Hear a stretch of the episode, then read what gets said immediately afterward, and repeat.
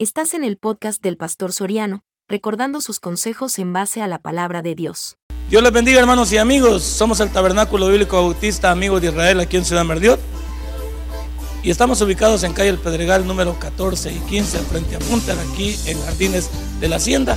Y les invitamos a que se congreguen con nosotros de lunes a viernes de 6 y media a 8 de la noche y el día domingo 8, 10 y 5 de la tarde. Ven y forma parte de nuestro equipo de trabajo.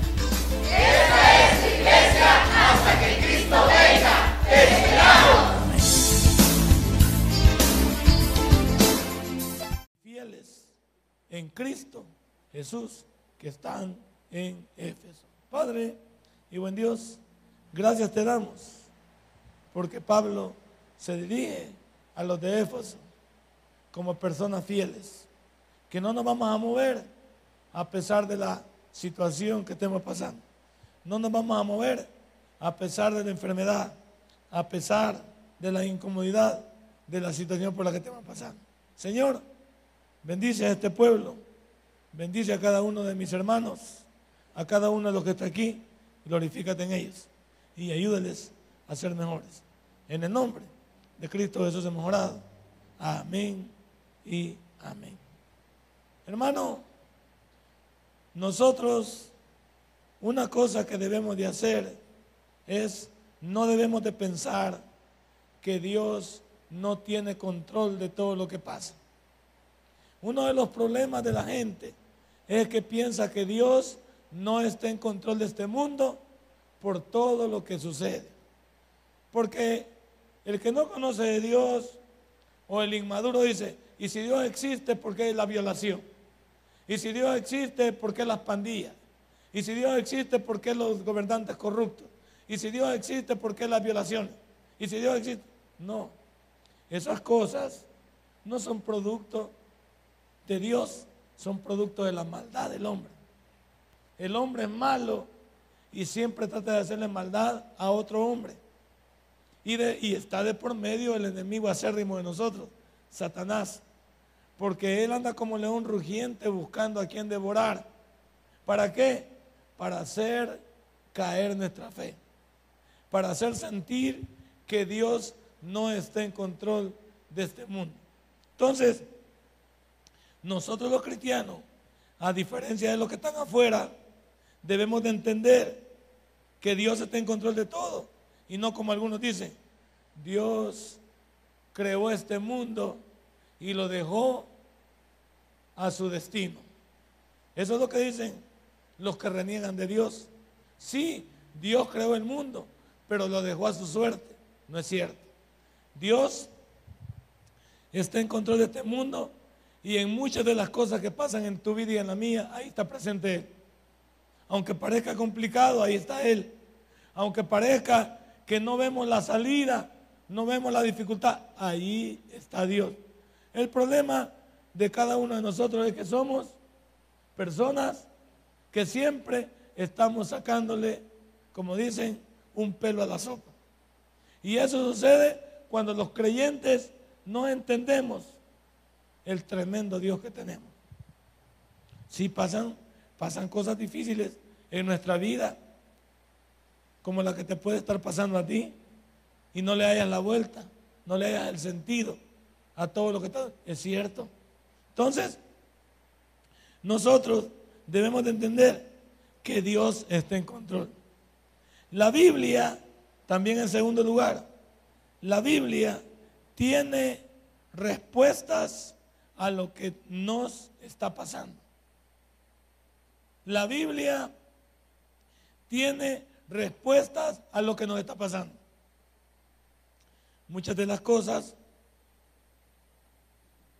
nos están pasando porque nosotros queremos. Otras cosas están pasando porque Dios lo permite con propósito. Otras nos están pasando por desobedientes. Otras nos están, nos están pasando porque nosotros no queremos que Dios lleve nuestra vida hasta el final. Entonces, no te, no te metas en el, en el área de Dios no te metas donde Dios quiere hacer lo mejor en ti y en mí. Entonces, la Biblia y tu enfermedad, tu problema, tiene una solución y muchos de nosotros la encontramos a la luz de la Biblia. La encontramos siempre en versículos, en nuestra lectura bíblica, en nuestro proverbio, en nuestro altar familiar. Ahí podemos encontrar la luz por lo que está pasando. Pero no exclamemos como los demás, ¿dónde está Dios en mis pruebas? Reclamándole. No. Reclamarle a Dios no se puede. Porque Dios está en control de todo. Y si le reclamas a Dios, puedes encontrarte luchando en contra de Él. En tercer lugar, Dios es responsable de lo que pasa. Entonces, pregunta usted, Dios es responsable, pastor, habiéndome hablado usted de todo lo que pasa. Sí, porque hay cosas que lo permiten y porque el mismo Satanás está a las órdenes de él y también no actúa sin que él lo permita. Y hay cosas, como te digo, que este mundo están ahí y están difíciles, pero es porque la humanidad no quiere rendirse ante Dios. No quiere tomarlo en cuenta a Él. No quiere entender que Dios es quien nos quiere sacar de nuestra mala manera de vivir. Ahora, yo quiero decirte en esta noche que nadie puede hacer nada por ti más que Dios. Aunque la gente te puede ayudar con lo económico, si es que te puede ayudar, ¿para cuánto sirve eso? ¿Para cuánto sirve? Y te cuenta manera de testimonio. Si a mí, bueno, Dios ha ido en cada, en cada de mi vida ayudándome. Cuando íbamos a comenzar este proceso, este proceso cada mes, cada mes es de 2.500 dólares. Y usted piensa, ¿y de dónde lo vamos a agarrar? ¿Cómo le vamos a hacer estos próximos seis meses con 2.500 dólares? Y uno dice, bueno, ¿vamos a hacer la lucha o, o dejamos que Dios se glorifique? Porque si no tenemos, ¿para dónde? Y es donde Dios comienza a mover teclas. Y es donde uno puede ver. Dios presenta una persona. Dios abre una puerta. Y de esa puerta comienza Dios a fluir en lo que usted necesita. Si nosotros en realidad estuviésemos pensando en todo lo que el hombre puede hacer, no morimos.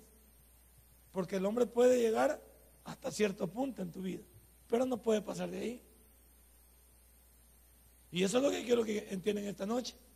Hay gente que no puede, que nos puede beneficiar, pero no es todo lo que usted necesita. Porque siempre habrá algo, siempre habrá un vacío en usted que solo Dios puede cubrir. Aún en la salud, aún en el bienestar económico, hay gente que tiene salud y bienestar económico y es infeliz. Y se oyen por las redes sociales, se oyen los artistas, se oye. La verdad, no se entiende. Entonces, Dios quiere ayudarte porque Él es soberano. Y ayer vimos la palabra soberano, que Dios esté en control de todo. Nadie más que Él está en control de este mundo. Entonces, si nosotros aprendemos a depender de Él, incluso en la en la fatalidad es punto a nuestro favor. Yo no puedo protestar incluso con la muerte. No. La muerte es parte de la vida. Y es parte de que Dios se glorifique en mí. Porque paso a la presencia de Él. No paso como otros sin saber dónde van. Sí, algunos no nos queremos ir. Pero la muerte es parte de que Dios se glorifique en mí. Entonces, ¿cuál es la fatalidad que con gente que nos aferramos incluso a la vida? Yo ya aprendí a decirle a Dios que problema, que no hay dificultad. ¿Por qué? ¿Por qué darle de dificultad si estamos viviendo tiempo extra? No hay. Y se los participa para que usted agarre su parte. No, no pasa nada. No pasa nada. Y aún ahí Dios se está glorificando. ¿Por qué? Porque aún ahí tendría que haber alegría de saber dónde están las personas que amamos cuando parten de este mundo. Y me va a decir que Dios no es soberano. Al principio protestaban. Hoy yo ni siquiera comento mis cosas. No las comento con nadie. A menos que a las personas tenga un poquito de confianza y me pregunten. De lo contrario, no. Yo sé cómo la, como dicen, cómo la llevo con él. Y especialmente cuando estoy solo. Yo le digo, Señor, tú, no, tú nunca has perdido una batalla. Y el hecho que alguna cosa rara nos pase a nosotros no quiere decir que no esté en control. Y metas en la cabeza, metas en aquí. Nosotros, los que estamos bajo la voluntad de Dios, todo es ganancia. Todo. Si usted se aferra a sus cosas, entonces no, no hablo con usted. Aquellos que se agarran al materialismo, a la vida, se agarran a, todo lo que le rodea, estamos mal. Porque de acuerdo a la Biblia, el centro de mi vida es Dios. Y todo lo que Él dictamine y participe está bien para mí. ¿Uno está bien para usted también? Entonces no proteste, no se enoje, no diga por qué, no le, no le falte el respeto a Dios, siempre enojando. Tranquilo, Dios no ha perdido. Dios no ha perdido nada. Hermano, Dios también nos pide o nos dice que cada uno de nosotros debemos de vivir bajo su voluntad. ¿Entiendes eso? Cada uno de nosotros debemos de vivir bajo su voluntad. ¿Y cuál es la voluntad de Dios cuando entendemos a través de la Biblia? Lo que Él decide y permite para mí. Sea bueno o sea malo. Porque a los creyentes también nos pasan cosas raras. O los creyentes no podemos ser asaltados. O los creyentes no podemos tener un accidente de tránsito. O los creyentes no podemos ser secuestrados. Hay personas dentro de nuestra iglesia y de nuestra fe que han sido violadas, aún siendo cristianos. Y usted pregunta, ¿y, ¿y por qué? No sabemos. Yo no lo voy a entender así, pero no me voy a, reclamarle a Dios. No me voy a decirle, ¿por qué, Señor? Y tú lo permitís. ¿Cuál es el propósito de Dios? ¿Qué es lo que Dios quiere enseñarme? Aún en las cosas más complicadas ¿Qué quiere mostrarme Dios? Aún en las cosas más terribles, ¿qué quiere mostrarme Dios? ¿Qué quiere mostrarme? ¿O crees que solo cosas buenas nos van a pasar? El enemigo también es experto en querer probar de que, son, de que estamos hechos. El enemigo quiere que dudemos. Y el que vive bajo la voluntad de Dios no duda aún en lo, más precario de su situación, aún en lo más difícil. Esta familia que les conté, pasaron 15 días en el hospital de Estados Unidos. No sé si tenían seguro médico. Allá es de ley tener un seguro. Pero parece que la enfermedad los alcanzó en lo económico porque ellos dos pues ya no pudieron ir a trabajar por cuidar a su nene en el hospital y saber cuánto les costaría eso. Han estado pasando momentos difíciles, yo he estado en contacto con ellos y han, vivido momentos difíciles en Estados Unidos con un niño que la, la, la se le hizo peritonitis. Se le abrió un poquito y le comenzó a a vaciar en los órganos adentro y el niño se complicó. A punto que los médicos le hicieron firmar por si el niño moría. Y ellos han pasado aferrados. La señora, él y todos los que le hemos estado echando la upa en oración. Después de, no sé si 20 días, puedo ver al niño hoy contento, comiendo, alegre. Y me imagino, no le dije esto a la familia hoy, qué gran peso se quitaron encima, ¿sí o no? Señor, mi hijo en la casa y ya comiendo. Ese es otro lío, ¿o no? Ella en el momento de la prueba ponía, Señor, si quieres trata conmigo, pero no con mi hijo. Llegamos a decir esas cosas porque no le vemos la vuelta. Perder un niño, no sé si ese niño tiene lo más cinco, cinco, seis años. Perder un niño así. Una madre, ella la más aferrada. Y él,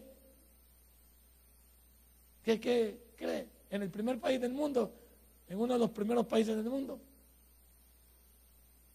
Y han llegado a tocar fondo, pero con la fe puesta en Dios. Y como dijo ella en el, creo que lo puso ahí en el, en el testimonio, lo hemos perdido todo, pero no importa, Dios nos lo regresará más adelante. Porque hemos perdido lo material. Imagino que lo económico, imagínense, irse abajo una familia de esos que tenía su negocito y sus ahorros, e irse abajo. No solo estamos hablando de, de que el niño se podía morir, sino la economía que se desgasta, que nos hace pedazos. Y preguntamos, ¿dónde está Dios? Calma, calma, calma. Dios nos pide que confiemos en Él. Dios nos pide que hagamos su voluntad. ¿Qué dice? Bueno, el capítulo 40 de Isaías nos manda a cada uno a poder entender que Dios está en control, que Dios es una verdad en tu vida y en mi vida. Isaías 40. Consolaos, consolaos, pueblo mío, dice vuestro Dios. ¿Por qué le dice eso? ¿Cuándo es que usted necesita consuelo? Normalmente necesitamos consuelo cuando se pierde un ser querido, cuando hay una enfermedad difícil de por medio, complicada, cuando estamos a punto de alguna situación difícil en nuestra vida. Y yo necesito consuelo. Y la gente que se acerca con palabras, se las agradecemos. Pero hay palabras que sobran cuando usted dice, yo le entiendo, no me puede entender porque no está en zapatos. Es bien difícil decirle a alguien, le entiendo. No, yo entiendo por lo que está pasando. No puede entender a menos que estén en la prueba de que no está. Te puede rendir consuelo diciéndole, no se preocupe, Dios va a obrar, no se preocupe, Dios tiene la última palabra, pero no se puede poner en los zapatos de la otra persona. Y aunque tuviera la misma enfermedad, los cuerpos no son los mismos, las situaciones no son las mismas, lo que rodea no es lo mismo, la economía no es la misma, la familia no es la misma. Cuidado. ¿Por qué el profeta habla así? Porque cuando uno está fregado, es cuando más consuelo necesita. Pero quizás allí, hasta cierto punto, el humano está a un lado. Necesitamos el consuelo de Dios. Porque a solas, cuando vemos que todo no, no va a ningún lado, le decimos, Señor, estoy abatido. Señor, complicado. Pero tú tienes la última palabra. Lo que tú digas, pues. Lo que tú quieras. Porque la verdad, algunas veces siento que desfallezco. ¿Puede decir usted? Ahí le habla de eso. Aquí habla de todo. el terror que le viene a este pueblo por desobediente. Todo lo que se va a marchitar la hierba, se va a secar, va a haber hambre, va a haber peste. Ahí el capítulo 40 desata todo eso. Y desata todo lo que un pueblo necesita ver en cuestión de lo que Dios quiere. Por eso dice el versículo 14, ¿a quién pidió consejo? ¿A quién pidió consejo para ser avisado? ¿Quién le enseñó el camino del juicio? ¿O le enseñó ciencia? ¿O le mostró la senda de la prudencia? Dios pregunta. A ver, ¿pueden contestar esta pregunta? Como las preguntas que Dios le hizo a Job. Dios le hizo preguntas a Job también. ¿Dónde estabas tú? Le digo a Job, cuando yo trazaba el círculo de la tierra. ¿Dónde estabas tú? Para que veas quién soy yo y no te dejes de por estos tres amigos que han venido a hacerte la vida de cuadrito. ¿Dónde estabas tú? ¿Dónde estabas tú cuando yo creé el cielo y la tierra? Y todas las lumbreras. ¿Dónde estabas? Yo lo mismo le pregunto a usted, ¿quiénes somos nosotros para cuestionar a Dios? ¿Quiénes somos nosotros para reclamarle a Dios? Otros, ¿quiénes somos nosotros para enojarnos con Dios? Esa palabra es común, estoy enojado con Dios. ¿Y? ¿Te puedes enojar con Dios? No creo. Pero son cosas que decimos en la angustia del momento, en la aflicción, en los problemas por los que se pasan, en las situaciones por las que se vive. Entonces, Isaías nos habla, Isaías 40 nos habla, si alguien puede hacer lo que Dios realmente hace, o Dios se equivocó contigo y conmigo. Piensa. ¿Se equivocó, Dios, ¿Se equivocó Dios contigo y conmigo? ¿Se equivocó Dios con que viniéramos a Él a la iglesia? Nosotros como iglesia al centro de reunión. ¿Se equivocó Dios? No. Pero como nosotros somos personas que no le encontramos la vuelta a lo que pasa. Y por eso el cuidado que hay que tener, que muchos somos cristianos cuando todo va bien. Cuando todo va bien, hay dinero, el negocio, la familia, todos somos cristianos que parece que nos alumbran. Y cuando se complica la cosa, no, no, no, no está Dios ahí. Si pierdo el carro, si pierdo el negocio, si me enfermo, no está Dios ahí. Y nos lo perdió todo pues en un día, pues. Uno tras otro desfilaba diciéndole, todos los males que le vinieron encima. Y Job dijo, Jehová dio, Jehová quitó. Que es difícil decirlo. Bonito leerlo ahí en, ahí en Job. Bien lindo el versículo. Y lo repetimos. Cuando llegamos al punto de cumbre, somos capaces de decir eso.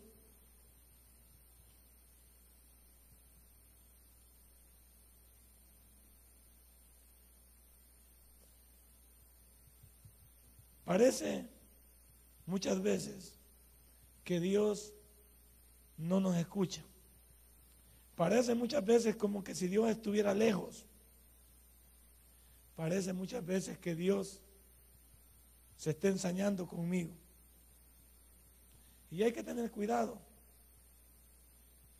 Yo digo que más bien todo está en saber diferenciar lo que Dios dice en su palabra.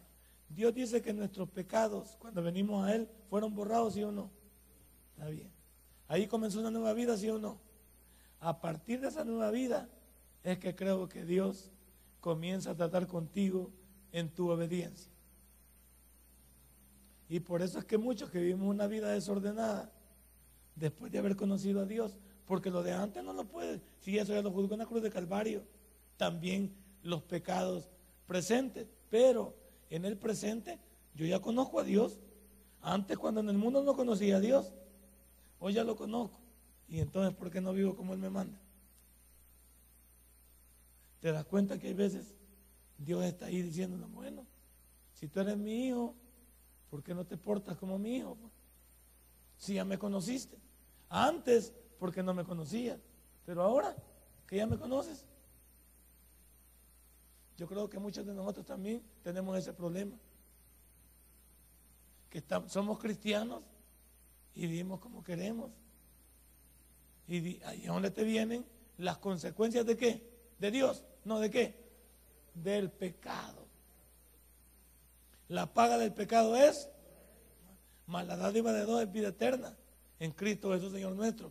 Romanos 6, 23. ¿Qué es la dádiva? El regalo de Dios. ¿Y cuánto menospreciamos el regalo de Dios?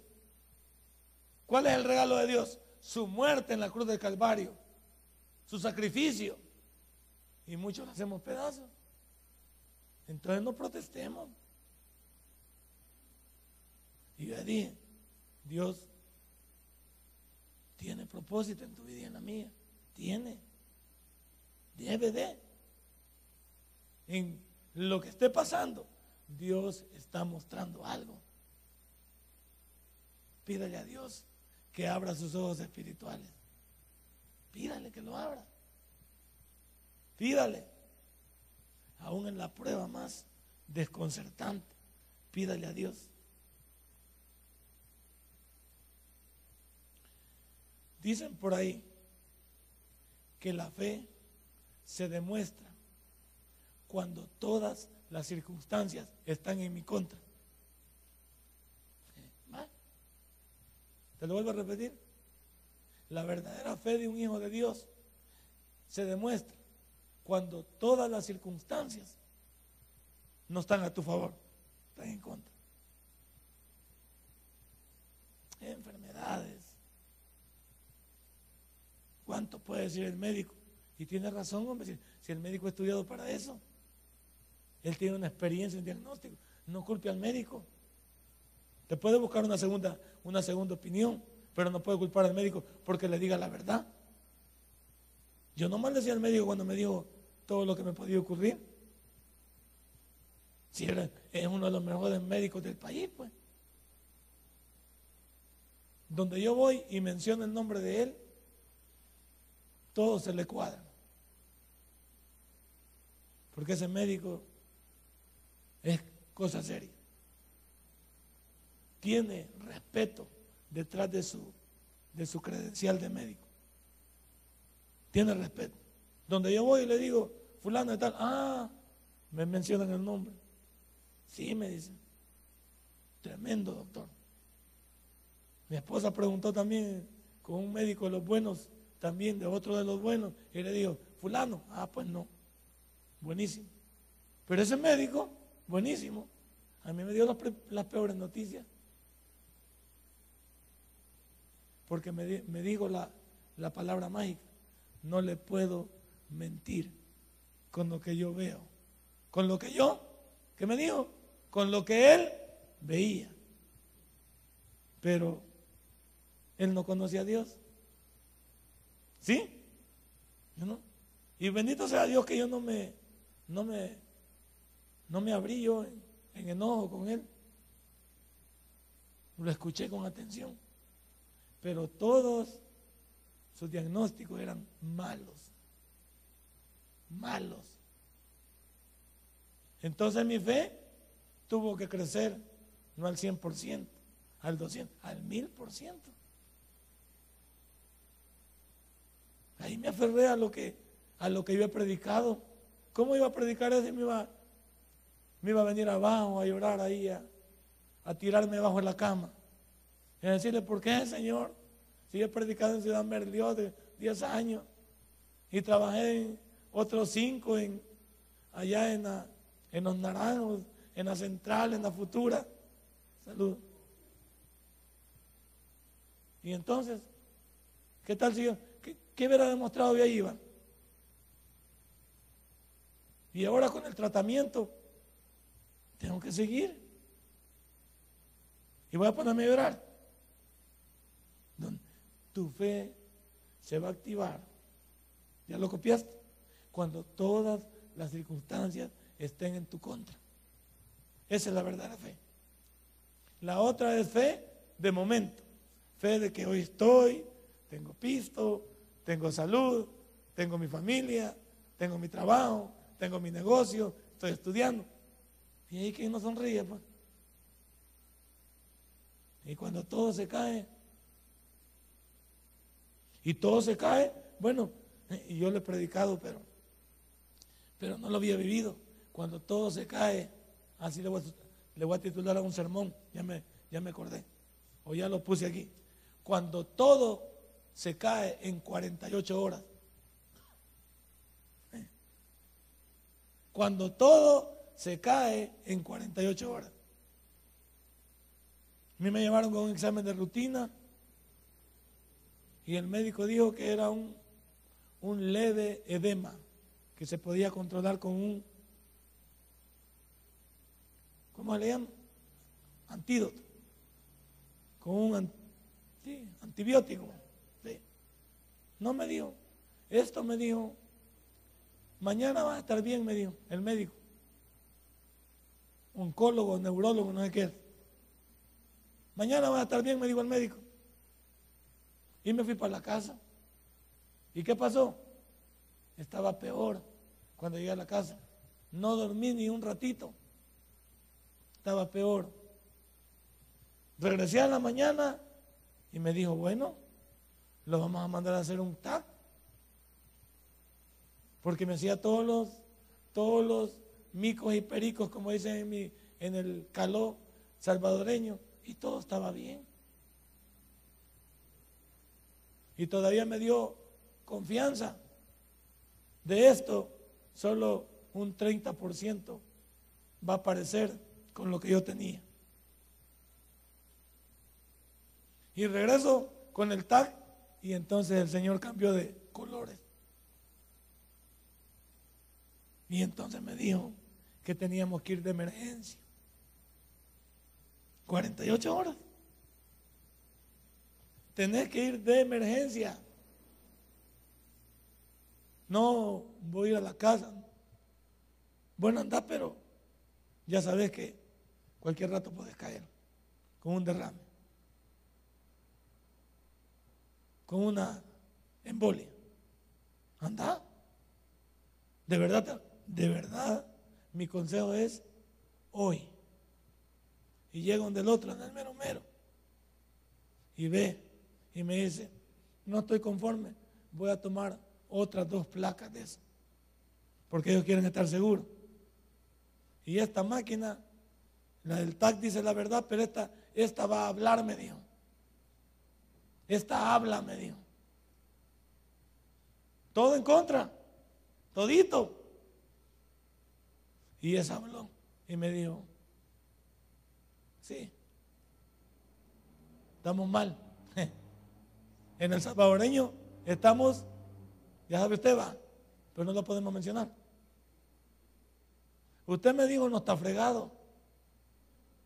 Usted me dijo no, no está mal. Y no es por gordo. Usted está con esa palabra que ofende. Porque esa palabra es superlativa. Hasta arriba, no. ¿Qué quiere que hagamos? Me dijo. Lo hacemos mañana. Lo preparamos. Te puede durar un día, puede durar dos días, tres días vivos, una semana. Me alargo que, que llegue la semana, me dijo. Pero si quiere esperar, espere. Todo en contra.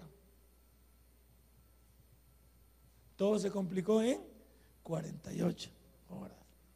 Y a pensar, ¿qué vamos a hacer para hacerle frente a este volado? Porque no solo decir, me van a operar, me vamos a hacer frente, ¿cómo? ¿Cómo? Tu fe y mi fe La verdadera fe no es cuando tú estás bien, es cuando todas las circunstancias están en tu contra y te señalan. Es cuando el médico, bueno, dijo el médico, bonito tumor tener, me dijo, grande. Y te cuento que está sangrando, tiene hemorragia el tumor. Y se ha disparado 7 milímetros. Sí, porque centímetros no puede ser, milímetros, hacia la izquierda. Y eso es lo que te está topando en tu, en tu nervio óptico. Y además de eso me dijo, el tumor está sentado en la parte más delicada de tu cerebro. De manera que para operarte no hay seguridad que salgas del quirófano, ni salgas en buenas condiciones. Porque vamos a tener necesidad de raspar y de cortar. ¿Y quién me dice que no me puedo equivocar? Así es que me vas a, me a afirmar aquí de que si salí muertecito del quirófano, yo no tengo nada que ver. ¿Y qué le voy a ver yo? No firmo. Ah, pues no lo pero. Firme, firme de que si sale muertecito, ese muerto me dijo no lo cargo yo, que lo cargue el que lo mató. Usted ya, viene, ya casi viene muerto. Si usted ya viene muerto, me dijo, tumor sangrante, grande, crecido, 7 milímetros hacia la izquierda, movido. Y luego, en la parte más delicada de, tu cerebro. Entonces me va, me va a firmar ya de muertecito. Y también me va a firmar otro papelito que si salís del quirófano va a salir algo molestito. ¿Verdad? Va a salir algo, algo molestito. Y eso tampoco es culpa mía. Es parte del oficio. Hay una parte en tu cerebro que cuando esté operando no, la voy a, no voy a tener el dominio total de ella. Entonces puedo cometer un error, pero tampoco es culpa mía. Yo quiero hacer bien mi trabajo, me digo pero no soy, eh, o sea, perfecto. Para decirle que los médicos, cuando actúan con usted y conmigo, se equivocan. Se pueden equivocar. Por eso lo hacen firmar a usted. ¿Sí? Lo hacen firmar de que cualquier equivocación, ese muerto no lo cargo yo. Ese volado no va conmigo. ¿Qué, qué, qué vamos a hacer pues?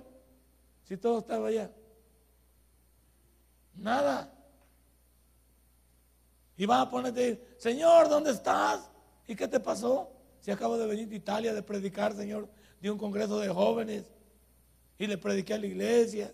Y estamos en campaña, estamos en campaña.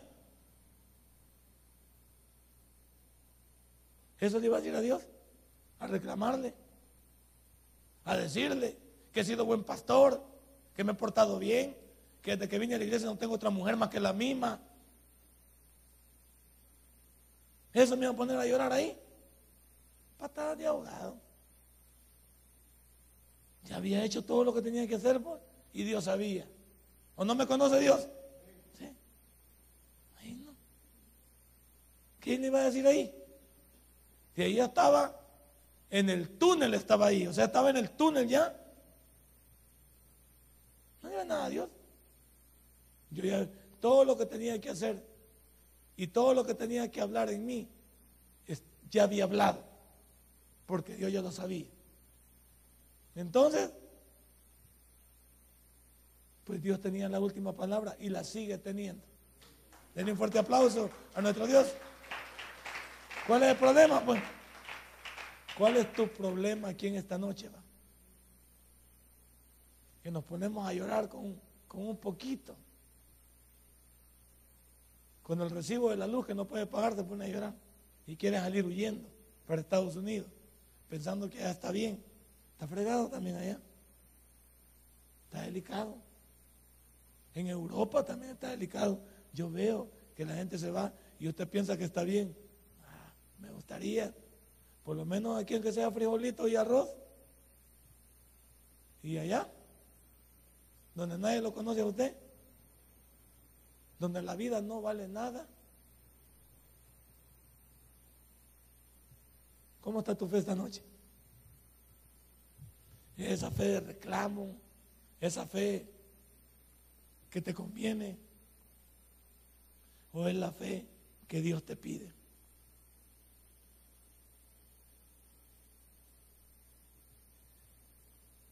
Vamos a decir,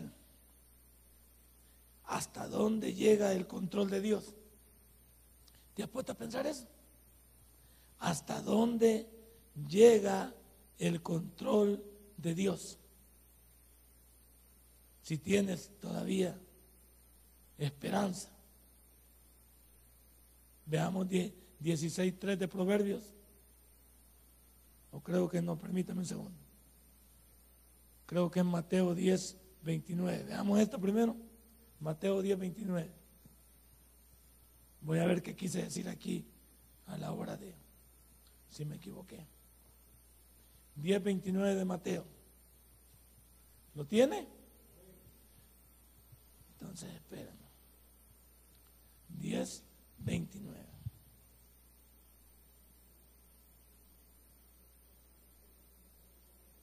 Correcto. No se venden dos pajarillos por un cuarto. Con todo, ni uno de ellos cae a tierra sin vuestro... ¿Hasta dónde llega lo que Dios pretende hacer en tu vida? Y cabal, cuando uno ve la naturaleza y ve todo eso, dice uno, ¿quién pudo hacer algo tan perfecto? Y que se maneje de eso. ¿Quién le avisa al pajarito que esos pajaritos que no pueden resistir el agua, que tienen que ir a esconderse? ¿Quién le dice a la hormiga que tiene que guardar su todo y cerrar el hoyito de la tierra porque el agua los puede ahogar? ¿Quién le dice a la hormiga? Si yo pudiera decir aquí, creo que la hormiga entonces tiene cerebro. ¿Quién le dice a la hormiga? Mira, ya viene el invierno, ya te viste el calendario, marcarlo en Yahoo, ahí para que te recuerde. ¿Quién le dice a la hormiga que ya va a llover? ¿Quién le avisa al oso que, tiene que ir a invernar y tiene que hartarse de galán? Porque va a pagar dormido. Y va a pagar bien dormido porque como el frío, pues. ¿Y qué lo va a sostener a él? El gran cuero que tiene, el gran pelaje que tiene. Pero el papá no dormido, ¿por qué? Porque la cueva tiene que estar cerrada o no. ¿Quién le dice eso al oso? Dicen que las hormigas son ciegas, entonces ¿cómo caminan todas bien alineadas? Y nosotros que vemos somos patas para el monte, que con cualquier cosa nos, tropezamos. Y la hormiga en que ciega Solo que despide algo que es lo que permite que, se vayan siguiendo. Pero es ciega la hormiga. ¿Ah? ¿Y cómo? ¿Por qué caminan tan rectas? Y rapidito. La hormiga, cuando está trabajando, mire, ¿ya? ¿Y cómo, ¿Y cómo es que llega al, hoyo cabalito, al hoyo de ella? Y no se equivoca de hoyo. Y usted se equivoca de casa porque le va a meter a la casa en la benzina. ¿Por qué la hormiga se mete en el hoyito? cabal que le compete a ella. ¿Qué ejemplo nos dan los animales, va? ¿Qué ejemplo? Y los seres humanos que tenemos este gran ayote, va, o sea, la cabeza, ¿no? con una masa gris, un kilogramo de masa gris, y no podemos pensar. Y, el pajarito protesta, nada que no. El pajarito sale en la mañana, cantando. ¿Por qué sale cantando? Está contento. Que puede salir a comer, que puede volar, que puede salir a relacionarse con otros pajaritos. Y entonces, ¿por qué no vemos el control que Dios tiene sobre todo? Y nosotros protestando. No hay entonces, no hay Dios, no hay sentido entonces, no tiene sentido que nosotros pensemos que Dios nos ha abandonado. Dios está en control. Tú y yo solo debemos de seguirlo en obediencia. ¿Oíste eso? Para que el culto vaya tomando forma. Tú y yo solo se nos pide ser obedientes. No cuestiones. Que Dios te dice, obedéceme, sígueme. Sígueme. Están durmiendo algunos, va. Va que están durmiendo algunos. Saco la, la trompetilla. No importa si le boto la mollera a alguien, pero se lo buscó. Entonces, Dios está en control. ¿Cuántos estamos amargados porque Dios no escucha nuestras oraciones? Amargados. ¿Y dónde está Dios? ¿Y por qué yo? ¿Y qué solo a mí? Y mira que él pues comanda. Y, y somos expertos para fijarnos en otros y echarles el muerto. ¿Y por qué a aquel no le pasa nada? Y gran malacat, lo mismo podría decir yo. ¿Y por qué no le dé el tumor a otro y me, me, cae a mí? ¿Por qué? Dicen que en este país, tres de cada cien mil le dar un tumor como lo que me dio a mí. Y yo soy uno de tres de cien mil. Y cien mil es un gran montón. Y tres de cien mil le va a dar un tumor como este. Y yo soy uno de tres. ¿Y qué diría yo? ¡Qué leche! Yo sí que soy sortudo. No, hombre, mire, como digo aquel, a mí me tocó bailar con la más fea. ¿Y? Y te van a quedar en estadísticas. Y yo digo, 199.997. Y salí premiado. Si son un gran montón de gente, ¿cree que llenaríamos aquí de rayitas? Con 100 mil. Uno, dos. No dormir. Pasamos al siguiente día haciendo rayitas aquí. Yo soy uno de tres. Uno de tres. Uno de tres para 100 Y, me voy a quedar llorando. Al principio, todos estos números me, sacaban de onda. Porque tú, te vas, bueno, yo me iba cuestionando yo, pero no a Dios. Yo iba pensando. Y también cuando veo los malacates que, que no se componen, y digo, Señor, quiere decir que todos los que nos tratamos de portar bien nos va, vamos a salir con este premio. Y hay un montón que conozco, Señor, y no les pasa nada. Mejor están. y, Dios, me dice en su sabiduría, así pensás vos, pero vos, vos, no sabés, porque tampoco están en sus cuerpos. Porque tal vez no han llegado al tope que vos llegaste, que tu enfermedad dio a luz, ya no podía ir la enfermedad para otro lado. No, porque yo andaba chineando el tumor, ¿sabes desde cuándo? Lo llevé a pasear a, Europa. Mire qué tumor más caro.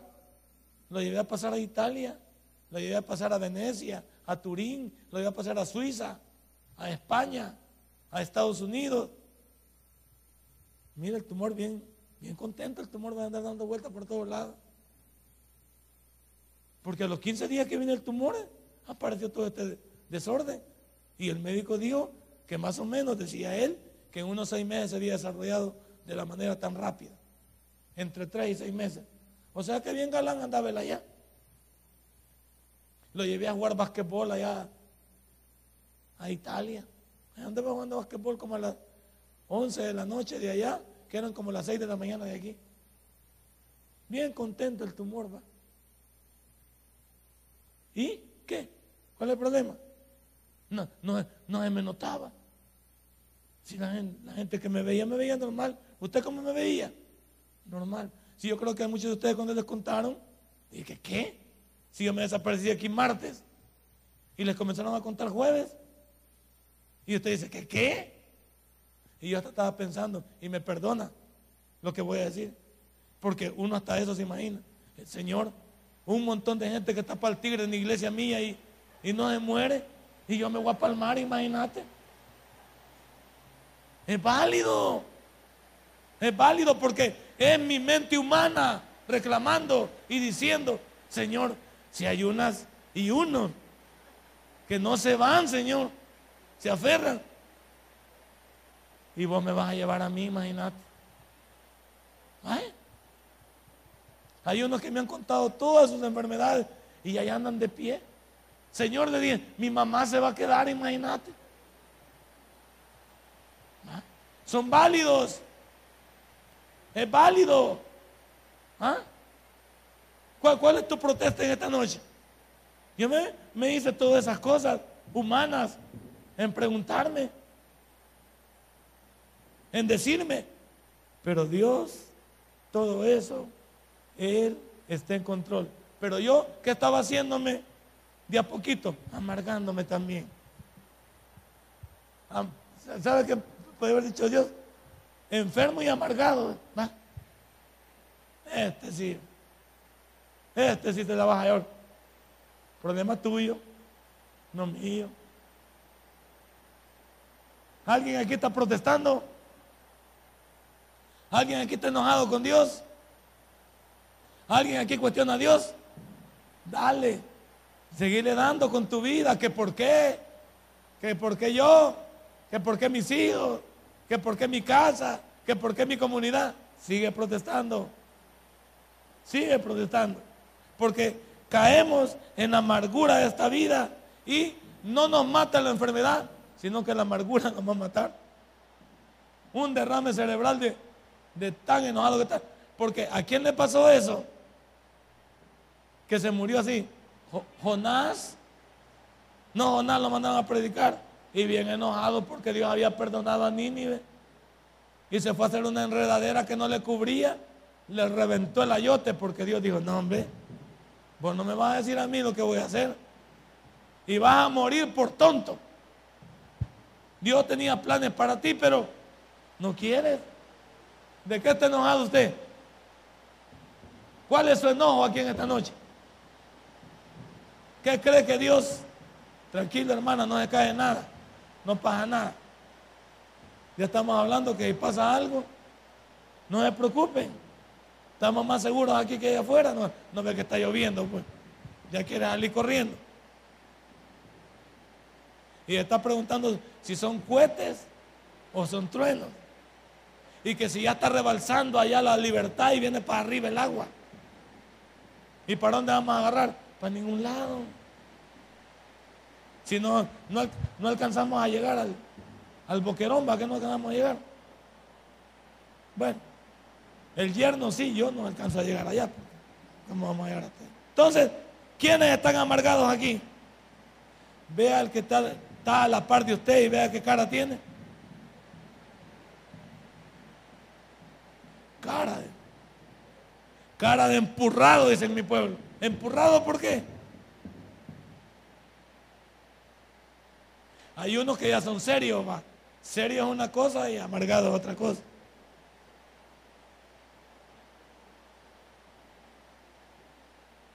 Hermanos, Él siempre tendrá la razón y Dios siempre hará lo que Él quiere.